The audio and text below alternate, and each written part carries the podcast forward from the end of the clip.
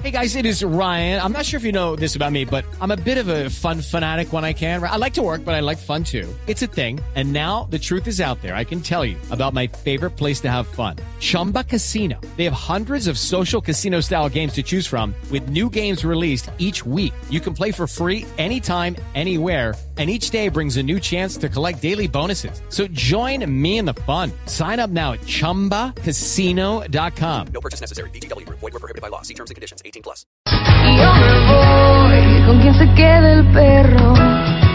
Y ahí preguntan, ¿con quién se queda el perro? ¿Con quién se va a quedar el perro? Uno de los problemas más grandes que hay en la división, eh, pues cuando uno se separa, porque uno piensa en las cosas eh, materiales y demás, pero ¿y el perro? Si uno no tiene hijos, ¿no? Y cuando uno no tiene hijos, pues el perro pareciera como si fuera su hijo. Y precisamente en redes sociales y desde el departamento de Antioquia se ha venido conociendo una historia de una pareja en ese departamento que llegó a una, a una comisaría de familia, en donde se acabó la relación, se separaron y pues llegaron a donde el comisario a decir, oiga, acá háganos el favor y nos ayuda a determinar cuáles son las reglas para ver qué va a pasar con el perro. Y nos atiende hasta ahora el comisario de familia, es el señor Alberto Velázquez Escobar. Doctor comisario Velázquez, bienvenido a Mañanas Blue, gracias por estar con nosotros. Oye, gracias Camila, un saludo muy especial para ustedes. Comisario, ¿cómo fue esta historia? Es decir, le llega a usted una pareja y ¿qué le dice? Ayúdenos a definir con quién se queda el perro, como dice la canción. Sí, prácticamente es. Nosotros dentro del trámite que tenemos, tenemos la eh, audiencia de conciliación en materia de ley 640 de 2001 en familia. La señora se acercó solicitando la intervención del despacho en un conflicto que tenía con su pareja para dirimir sobre los cuidados de su mascota y tenencia, y así como las obligaciones y gastos alimentarios. Eh, inicialmente se miró pues como de manera jocosa, pero para ella y, y su pareja era decidieron no tener hijos y tener su, su mascota y lo tenían con, con guardería, con psicólogo, con todos los elementos esenciales que tiene una buena mascota y que en su momento tenían esa discordia y querían que la autoridad administrativa interviniera para regular esa, ese asunto. Como se trata de una disputa, una disputa de orden familiar y es lógicamente fácil conciliar, le recibimos una ley 640 de 2001. Afortunadamente se llegó a un acuerdo feliz y lograron establecer el régimen de visitas, vacaciones y cuidado y gastos de su mascota. Pero, pero también hubo dentro de la reclamación, eh, digamos, la, la solicitud de quedarse alguien con la patria potestad, si se puede decir así, para, de, de, de la mascota. Lo que pasa es que eso ha creado mucha controversia y no podríamos decirlo en ese tema, porque si fuéramos al Código Civil, el, el, eh, la mascota o se considera como un bien mueble, ¿cierto? Si se fuera a dividir, digamos que tengan 100 vacas, 50 con uno y 50 con el otro, pero aquí se trata de un ser sintiente, de un afecto que le brinda a cada familia, entonces se trata del vínculo afectivo, que lo tratan de tal manera que se asemeja a un ser humano. ¿cierto? Y bajo esa figura no tenemos legislación en Colombia. Hay protección bajo el Código de Policía y la Ley 1774 para la, eh, la mascota maltratada que lo elevan a sujeto de derechos, pero no hay regulación en este tema. Y no se puede asimilar a la ley de familia porque no se trata de un ser humano, entonces hay un vacío normativo. Y entonces, ¿cómo se dirimió la, la controversia? Entonces, eh, la controversia llegó a feliz término por un acuerdo. ¿Qué era la dificultad o qué es lo que se presenta en la norma? Eh, los comisarios de familia actuamos bajo la ley 640. Bajo el no acuerdo se agota el requisito de procedibilidad y debe ser el juez de familia el quien asume el proceso. Como no se trata de un ser humano, lógicamente lo va a rechazar el juez por incompetente. Bajo ese rechazo tendría que acudir al juez de tutela para que se pronuncie y efectualmente vía jurisprudencial que revise la Corte Constitucional y que pueda emitir un concepto sobre este mismo tema que hoy está en álgido y está en debate. Comisario, eh, quisiera que profundizáramos un poco eh, en ese concepto que dice usted de ser sintiente. Eso, usted dice pues que aquí no, no había precedentes en el uso de ese concepto. ¿Usted de dónde lo saca, cómo se asesora o miró a otros países? Mira, eh, yo me voy a un estudio de Cali y hay un estudio muy serio, muy detallado de la familia multiespecie, donde es la misma familia que le da categoría a la mascota y lo trata, lo incluye en sus vacaciones, lo vincula a la EPS, lo lleva a la guardería, tiene cuidadora, tiene paseadora, tiene todos los elementos necesarios, inclusive gastos fúnebres, peluquería, todo lo que usted quiera, lo asemejan a la cultura de un ser humano, pero, pero no lo podemos equiparar a un ser humano. Entonces busco en el derecho comparado, en ausencia de jurisprudencia de la Corte, y encuentro en España, en Barcelona, donde en un divorcio, eh, una perrita llamada Estel, eh, el señor pide regular las visitas. Lógicamente el juez le rechaza y le dice que esa no es la vía, que se trataría de un proceso de partición de bienes donde se eh, diga quién es el propietario de la perrita. El señor no está de acuerdo, apela, va al Tribunal de España, ¿cierto? Dos jueces confirman la razón de primera instancia, pero un juez hace un salvamento de voto y dice que la categoría de vínculo a la familia la da es la misma familia y que por tanto dicho juez estaría obligado en regular ese tipo de visitas. Aquí no lo regulamos, aquí no tomamos decisión, aquí simplemente avalamos un acuerdo entre las partes. Pero usted cree, comisario, después de ver esta historia, y seguramente habrá conocido otras, que hay una necesidad de regular, ya que estamos viendo, pues cada vez más que hay familias, como usted dice, multiespecie, porque si muchas personas consideran que su perro y las parejas es como si fuera su hijo, y si esa pareja pues se separa, debería, y muchas veces las separaciones no son amistosas, pues que haya alguna autoridad que pueda regular cómo es la división eh, de la mascota o no. Ok, mira Camila, aquí cuál es el tema de debate y de discusión. Eh, las comisarías de familia son eh, entes de carácter municipal adscritos al nivel nacional, ¿cierto? Entonces, tenemos unas funciones propias que por la variedad de los municipios, unos de categoría alta, otro bajita, hay unos que son muy solos y no alcanzan a cubrir todas las problemáticas de familia en cabeceras municipales y en veredas.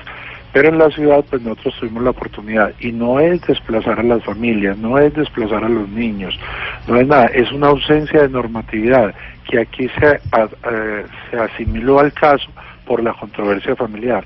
No quiere ello decir que es que sean los comisarios de familia.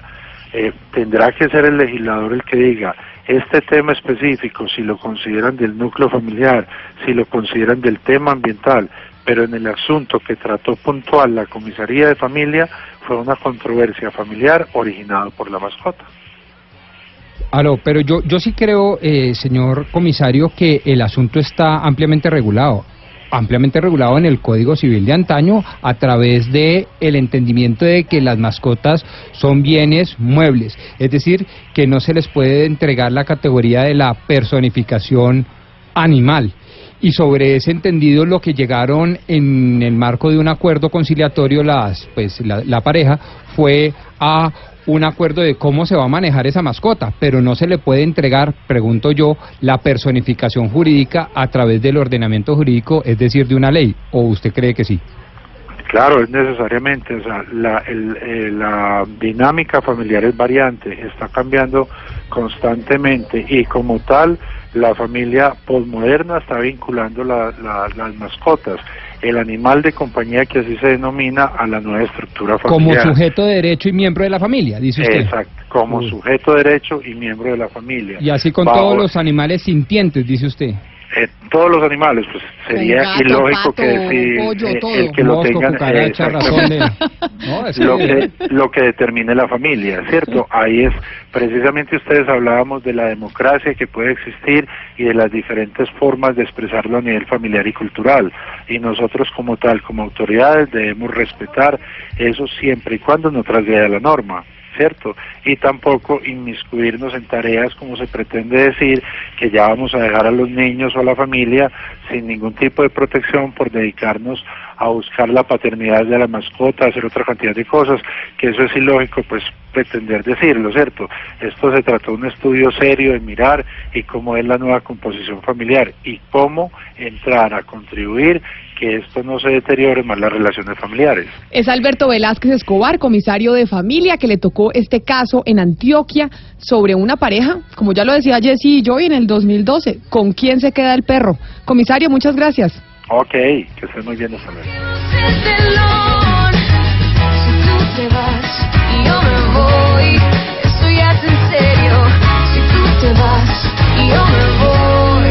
quién se queda el perro.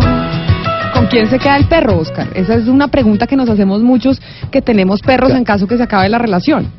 Camila, pero es que es muy frecuente y cada día más frecuente la familia multiespecie. Le voy a decir, por lo, y voy a hablar a título personal, yo no tuve en mi matrimonio, yo me separé, no tuvimos hijos. Y Lunita, ¿se acuerda que usted me preguntó cómo se llamaba mi perrita? Lunita, ¿verdad? Lunita era nuestra, era nuestra mascota, pues era la adoración de nosotros. Cuando hubo la separación, lo más triste, er- a mí particularmente lo que más me costó fue abandonar a Lunita, porque es que Lunita se fue para Chicago, porque mi ex se casó en Estados Unidos y se fue a vivir a Chicago. Usted no se imagina, eh, ¿sabe cuál fue el compromiso? Que todos los días me tenía que mandar un video y una foto de Lunita. Porque es que, o sea, O sea, le dio más duro usted la separación de Lunita que realmente de su ex esposa. ¿quiere que le diga la verdad? Sí. Sí. Bueno, y de eso- verdad, porque es que, es que es que es así, o sea, por eso cuando hablan de la familia multiespecie, eh, mire, usted no se imagina la cantidad de familias que hay en Colombia en la que ma- la mascota se convierte en un ser más de la familia. Pero por eso, mire, se vamos integra a, la vida de nosotros. vamos a hablar con una doctora, pero una doctora de verdad, doctorada, PhD. Ella es Andrea Padilla, que pero además es psicóloga, magister en criminología, pero además es la primera persona que se doctora sobre el derecho de los animales. Es vocera en Colombia de Anima Naturalis Internacional. Y le vamos a preguntar sobre este fenómeno que al doctor Pombo lo tiene aterrado, de la familia multiespecie, porque el doctor Pombo dice, entonces mañana una cucaracha también hace parte de la familia y tenemos que otorgarle derecho. Pues eso es lo que nos va a responder la doctora, que ha estudiado sobre el tema. Doctora Padilla, bienvenida. Gracias por estar con nosotros en Mañanas Blue. Muy buenos días, Camila. Qué gusto escucharlos aquí aprendiendo mucho de la conversación. Pero entonces, mire, acá está el doctor Pombo aterrado. Le decía al, al- al comisario, ¿cómo así que los animales entonces son sujetos de derecho y ahora las comisarías van a estar llenas de disputas entre las parejas porque es que quién se queda con el pájaro, con el loro, con el ratón, la cucaracha, el pero- gato? Pero la discusión va, Camila, mucho más allá. No es solo quién se queda, porque incluso ese tema hubiera podido ser solventado a través del Código Civil, si se entiende que el perro es un bien mueble. No, el tema es Doctor que Pombo. usted y yo estamos casados y le damos categoría Doctor de miembro Pombo. familiar a un Pero, animal, con Doctor todo lo que eso una implica en materia de cucaracha, derechos. una cucaracha es distinta a un perro. O sea, una cucaracha Ah, es pues sí, distinta a un perro. Pero es que el, el- el mensaje del, eh, del comisario fue ese. Si usted y yo estamos casados y le queremos dar la categoría de miembro de familia a un animal, se lo podemos dar. No es por la ley, no es por la constitución, Pero- no es sí, por la- pero- es eso- porque la voluntad Pero no- de las no partes. cualquier pero, es- animal. pero eso qué implica, ¿por qué sería malo? No, no, ah, riesgoso, riesgoso ¿Por qué? por- porque puede desp- desplazar a, otro- a los derechos de otras personas. Por ejemplo, usted y yo tenemos dos hijos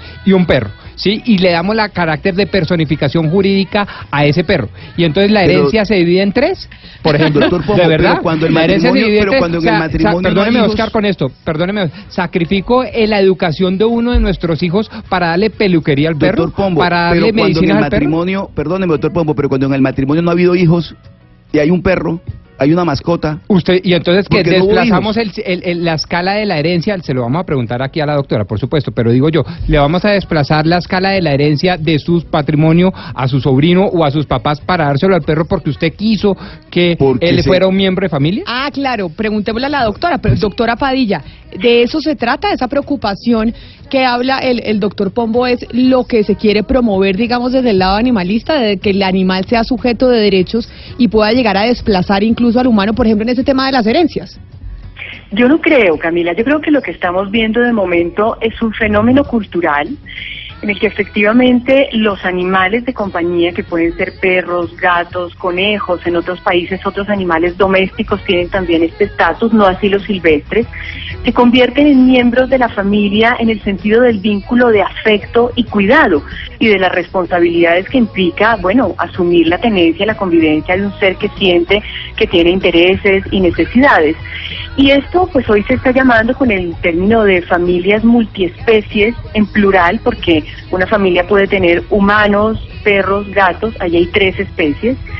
Y las familias, pues bueno, están eh, de alguna manera sintiendo de una manera cada vez más profunda esos vínculos de afecto y vemos fenómenos como el que tuvo que resolver el comisario de familia Velázquez.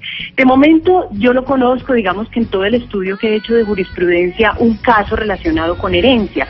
Hay sí un antecedente en Argentina del 2012 en el que un juez, precisamente un juez civil, decidió no darle al perro, Bauti, el estatus de bien mueble. Entonces, la pareja estaba haciendo disolución de su sociedad conyugal, el hombre de la pareja estaba pidiendo la propiedad del perro, pero el juez decidió que el perro se quedaba con la mujer de la pareja porque aunque era de él como bien, si lo hubiera tratado como un bien mueble, era con ella con quien bien había construido ese vínculo de afecto y el juez dice en su sentencia, dado que el perro es un ser sintiente, no le puedo dar el mismo tratamiento de eh, el carro o la mesa de planchar.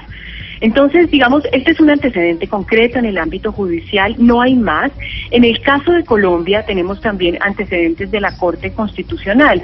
La Corte ha resuelto eh, eh, tutelas relacionadas con convivencia con animales en conjuntos residenciales y ha dicho en al menos unas tres sentencias que la relación que se construye con los animales eh, domésticos de compañía son relaciones que tienen que ver con los derechos al libre desarrollo de la personalidad y a la intimidad personal y familiar, reconociendo que se pueden construir vínculos de afecto, incluso dice el juez en una sentencia eh, del 97, el juez eh, magistrado Herrera Vergara, incluso más estrechos que el que se puede construir con un integrante de la familia humana.